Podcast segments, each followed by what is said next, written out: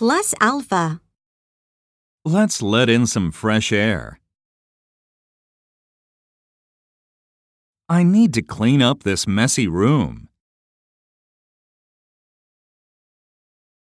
Do you recycle your garbage?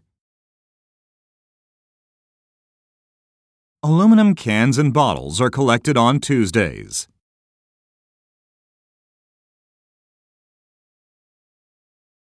Tie the newspapers into bundles before throwing them away.